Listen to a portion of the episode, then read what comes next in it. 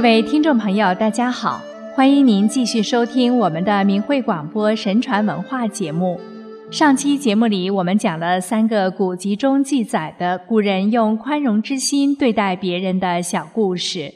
今天我们接着讲唐朝大将郭子仪和宋代宰相吕蒙正又是如何实践宽容美德的。唐代的郭子仪戎马一生。在平定安史之乱和抵御外族入侵中屡建奇功，但他从不居功自傲，忠勇爱国，宽厚待人，因此在朝中有极高的威望。安史之乱爆发后，唐肃宗拜郭子仪为兵部尚书，统帅全军。郭子仪历尽千辛万苦，终于率军收复了洛阳、长安两京。唐肃宗对他说：“虽武之家国，实由卿再造。”后来，唐朝将领仆古怀恩反叛朝廷，率领朔方军，并招引回纥、吐蕃等共十万兵马进逼京师。正当用人破敌之际，朝廷恢复和加封郭子仪为太尉，分宁、靖远、河西及朔方招抚观察使。中书令等一系列虚职和实职，郭子仪从不把打仗破敌当作升官发财的途径，他坚决要求辞去太尉等之职，只保留招抚观察使一职即可。他上奏说：自兵乱以来，纲纪破坏，时下愚人比高低，争权势已成风尚流行。他希望朝中兴行礼让。就由自己开始实现。因郭子仪曾带过朔方兵，朔方兵对郭子仪十分爱戴。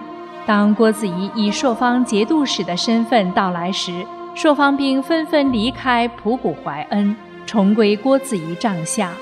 回纥、吐蕃见此不战而退，仆谷怀恩只得带上三百亲信逃到灵武避难。郭子仪得胜而归。他对于往昔的官爵，决心一无所受，朝廷不允。经过他再三恳让，才辞掉了太尉之职。唐代宗时，仆古怀恩再次招引回纥、吐蕃、党项等三十万兵马，直取长安而来，京师震惊恐慌。唐代宗急召郭子仪从河中回来。屯驻长安北面的泾阳城，抵御叛军。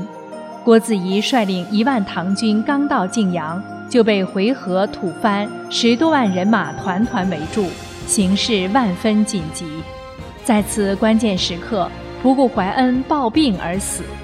郭子仪见此情景，就单人匹马去见回纥主将，晓之以理，说服了其与唐军联合。在灵武大破吐蕃，使各路公堂大军闻风丧胆，逃之夭夭。当时人都非常敬佩郭子仪，就连回纥、吐蕃也称他为神人，因为他曾施恩于很多人。郭子仪以身作则，爱护百姓。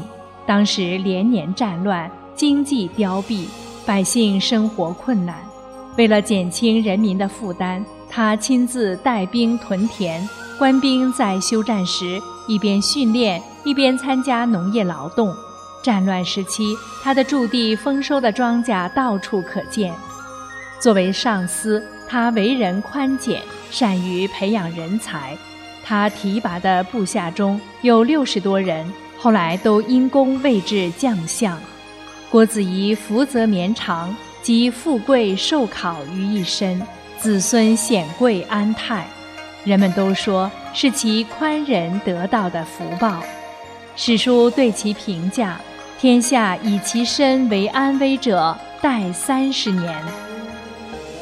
衣欢分扬，功服浩苍，秉仁导义，铁石心肠。四海静乱，五福齐昌。为臣之节，敢告忠良。再来说说吕蒙正的故事。宋代宰相吕蒙正为人正直，气量宽宏，居官廉洁自持，遇事敢言，善知人，有众望。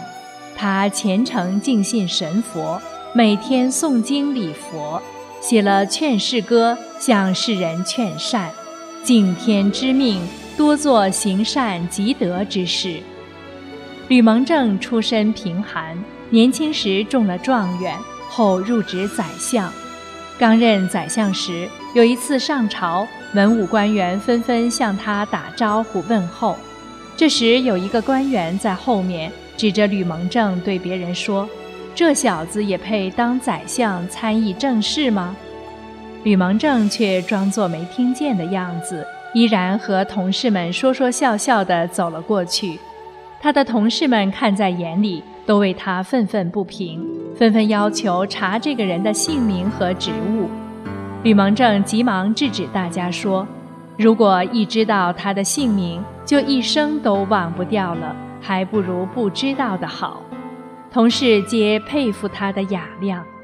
吕蒙正从不把别人的过失记在心里，官员们都愿意接近他。他知人善任，乐于助人。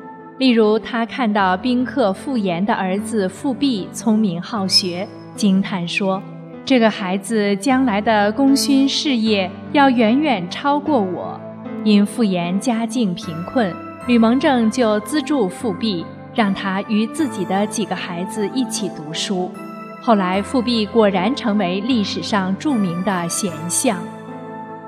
吕蒙正作为一朝宰相，对下属是个宽厚的长者，并注重提拔奖业后进之人。可对皇上，他从不拍马奉迎。有一次，宋太宗让吕蒙正选一个有才能、可以担负重任的人出使辽国。吕蒙正觉得一个姓陈的官员最称职，就把名字呈上。宋太宗竟不同意。第二天，宋太宗问人选好了吗？吕蒙正又以此人呈上，宋太宗还是不同意。当第三次问及时，他仍以此人呈上，气得宋太宗把呈上的文书掷到地上，愤愤地说：“卿为什么如此固执呢？”吕蒙正拾起文书，平静地说：“臣不是固执，而是陛下不能体察谅解啊。”出使辽国，只有这个人最称职，其余的人都赶不上他。臣不敢为了讨好陛下而误了国家大事。群臣此时都屏气，不敢说话。宋太宗气冲冲走下朝堂后，又回过头来说：“吕蒙正的气量是我不知的啊，就依了你吧。”这位官员出使辽国。果然出色地完成了使命。在中国传统文化中，严于律己、宽以待人，是君子个人修养和与人相处的道德准则之一。君子以坚守正道自律，内在修身，外在达人，尽可能向他人提供方便，尽量给予他人帮助，是出于对别人的尊重和关爱。宽容是一种充满着仁爱的无私境界。然而，反观今天的中国，我们中华民族的这些传统美德，已经在中共统治中国的六十多年里被破坏殆尽，而代之以党文化的斗争哲学，以恶为能，致使如今人与人之间极度不信任，没有宽容忍让，道德下滑，失去了底线。只有我们每个人从自身做起，回归和恢复传统文化，从思想中去除邪党的党文化，按照法轮大法所教导的真善忍的道德理念做人，才能拥有光明美好的前程。亲爱的听众朋友，这期的神传文化节目又要跟您说再见了，希望我们大家。能一起从节目中讲的这些古人的行为典范中受益，做一个道德高尚的人。感谢您的收听，下期节目我们空中再会。